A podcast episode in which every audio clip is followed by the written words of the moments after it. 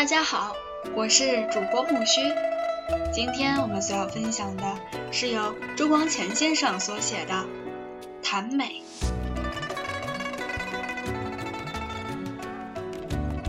第十二章：从心所欲不逾矩，创造与格律。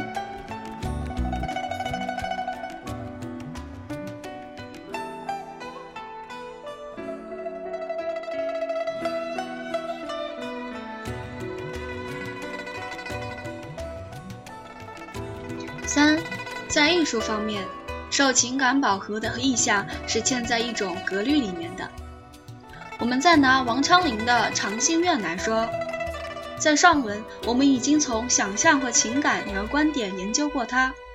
话虽然已经说的不少，但是如果到此为止，我们就不免抹杀了这首诗的极重要的成分。《长信院》不仅是一种受情感饱和的意象。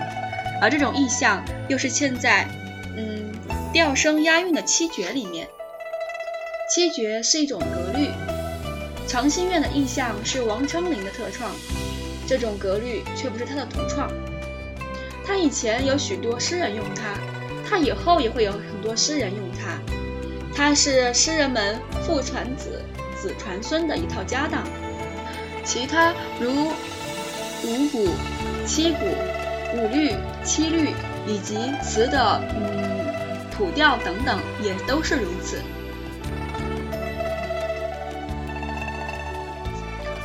格律的起源都是归纳的，格律的应用都是演绎的。它本来是自然律，后来才变成规范律。专就诗来说，我们来看格律如何本来是自然的。诗和散文不同，散文叙事说理。事理是直截了当、一往无余的，所以它既会迂回往复，未能直率流畅。诗潜心表情，心与情都是低回往复、缠绵不尽的，所以它既会直率，贵有一唱三叹之音，使情溢于词。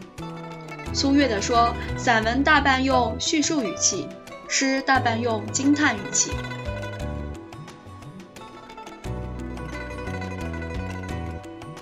拿一个实例来说，比如看见一位年轻的姑娘，你如果把这段经验当作事来叙，你只需说“我看见一位年轻姑娘”；如果把它当作理来说，你只需说“她年纪轻，所以漂亮”。事既叙过了，理既说明了，你就不必再说什么，听者就可以完全明白你的意思。但是如果你一见就爱上了他，你只说我爱他是不能了事的，因为这句话是叙述一桩事，而不是传达一种感情。你是否真心爱他，旁人在这句话本身中还无从见出。如果你真心爱他，你此刻念他，过时些时候还是念他，你的情感来而复去，去而复来，他是一个最不爽快的，呃。搅扰者，这种缠绵不尽的神情，就要有一种缠绵不尽的音节才表现得出。这个道理，随便拿一首恋爱诗来看就会明白。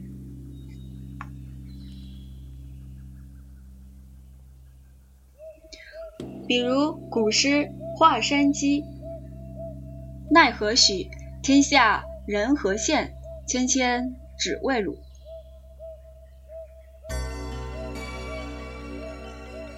这是一首极其简短的诗，不是讲音节的好例，但是在这极短的篇幅中，我们已经可以领略到一种缠绵不尽的情感。就因为它的音节虽短促，却不直率。它的起句用“许”字落脚，第二句却虽然用一个和“许”“许”字不谐韵的“羡”字，末句，呃，却仍回到和“许”字谐韵的“汝”字落脚。这种音节是往而复返的，由许到现是往，由现到汝是返，所以它往而复返者，就因为情感也是往而复返的。这种道理在较长的诗里更易见出。你把《诗经》卷耳，或是上文所引过的“彼黍离离”玩味一番，就可以明白。韵只是音节中的一个成分。音节除韵以外，在章句长短和平仄交错中也可以见出。章句长短和平仄交错的存在理由也和韵一样，都是顺着情感的自然需要。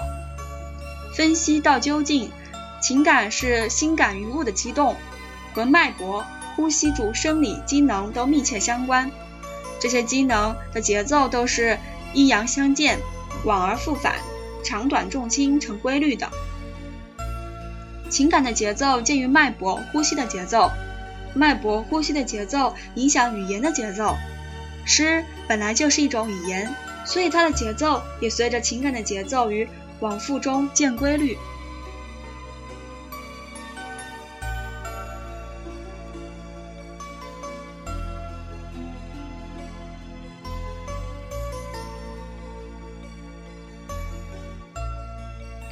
最初的诗人都无异于规律而自合于规律，后人研究他们的作品，才把潜在的规律寻觅出来。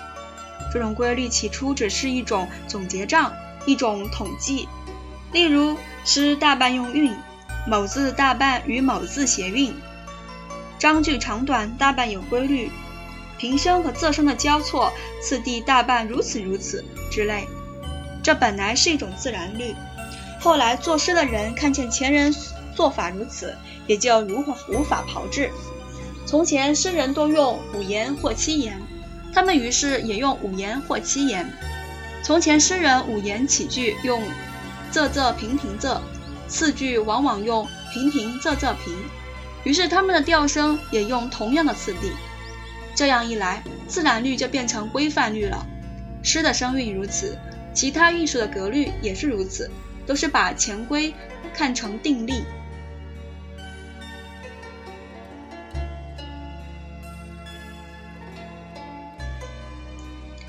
艺术上的通行的做法是否可以定为格律，以便后人如法炮制呢？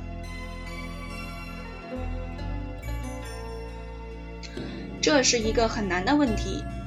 绝对的肯定答复和绝对的否定答复都不免有流僻。从历史看，艺术的潜规大半先由自然律变成规规范律，再由规范律变成死板的形式。一种作风在出盛出盛时，自身大半呃都有不可磨灭的优点。后来闻风响应者得其嗯形似而失其精神，又如东施学西施捧心，在彼为美者呃在此反是增其丑。流辟渐深，反动随起，于是文艺上有所谓革命运动。文艺革命的首领本来要把文艺从格律中解放出来，但是他们的闻风响应者又把他们的主张定为新格律。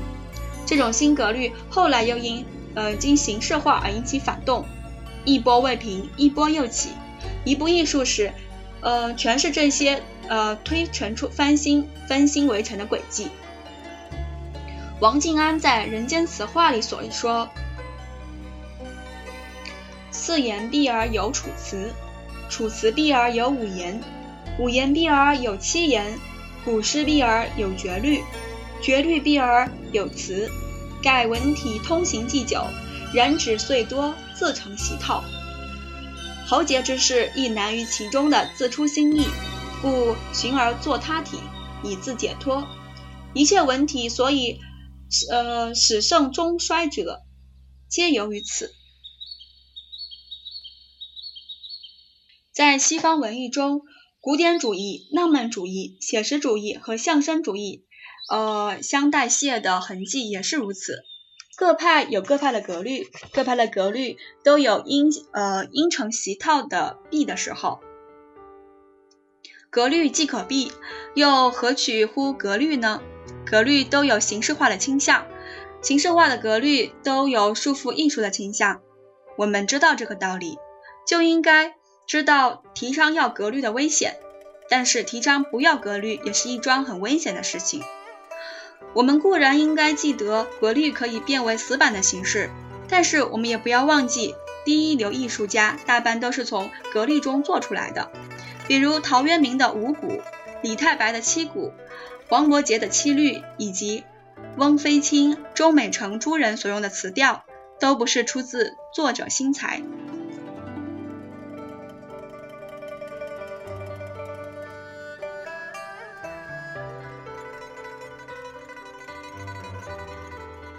提倡格律和提倡不要格律都有危险，这岂不是一个矛盾体吗？这并不是矛盾，创造不能无格律，但是只做到遵守格律地步，也绝不足以于言创造。我们现在把这个道理解剖出来。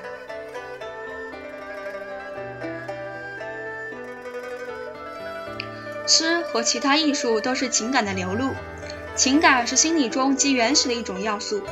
人在理智未发达之前，嗯，先有一有情感；在理智极发达之后，情感仍然是理智的驱前者。情感是心感于物所起的激动，其中有许多人所共同的成分，也有某个人所特有的成分。这就是说，情感一方面有群性，一方面有个性。群性是得诸呃遗传的，是永恒的，不易变化的。个性是成于环境的，是随环境而变化的。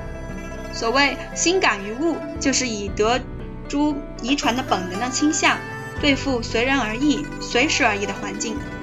环境随人随时而异，所以人类的情感时时在变化。遗传的倾向为多数人所共同，所以情感在变化之中有不变化者存在。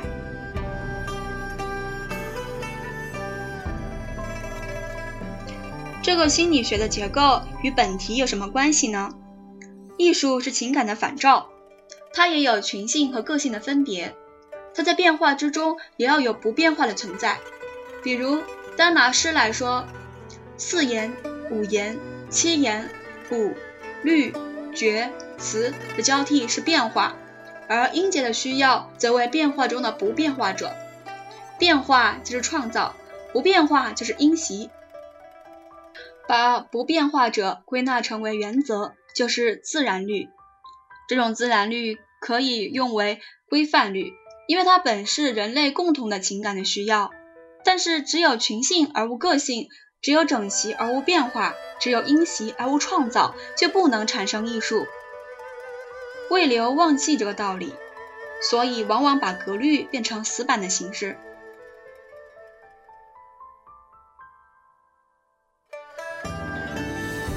格律在经过形式化之后，往往使人受约约束，这是事实。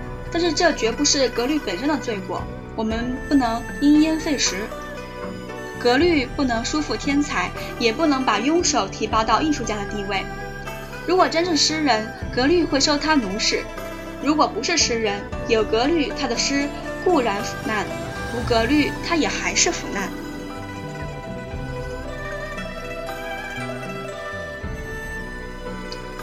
古今艺术家大半从格律入手，艺术须于整齐于变化，一味齐整，如钟摆摇动声，固然是单调；一味变化，如市场嘈杂声，也还是单调。由整齐到变化易，由变化到整齐难。从整齐入手，创造的本能和特别情境的需要，会使作者在整齐之中求变化，以避免单调。从变化入手，则变化之上不能再有变化。本来是求清奇，而结果却仍含于单调。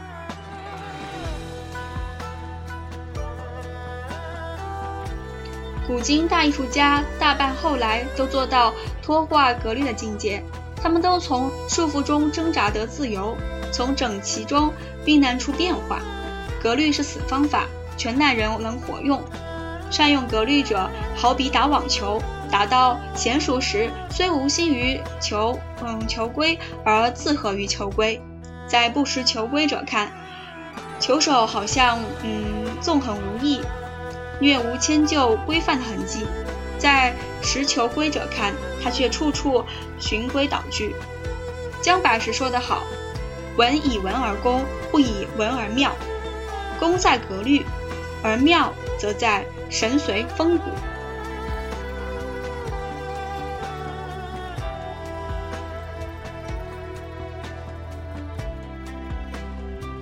孔老夫子自道修养经验说：“七十而从心所欲，不逾矩。”这是道德家的极境，也是艺术家的极境。从心所欲，不逾矩。艺术的创造活动近于这七个字了。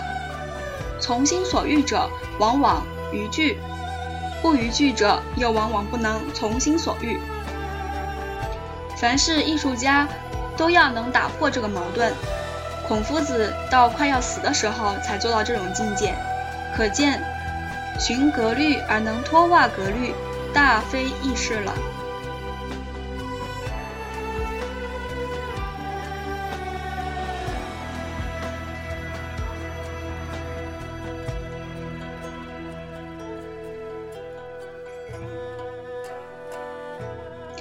今天所要分享的第十二章“同心所欲不逾矩”，创造与格律就到这儿了。感谢大家的收听，我是主播木须，期待更新哦，谢谢。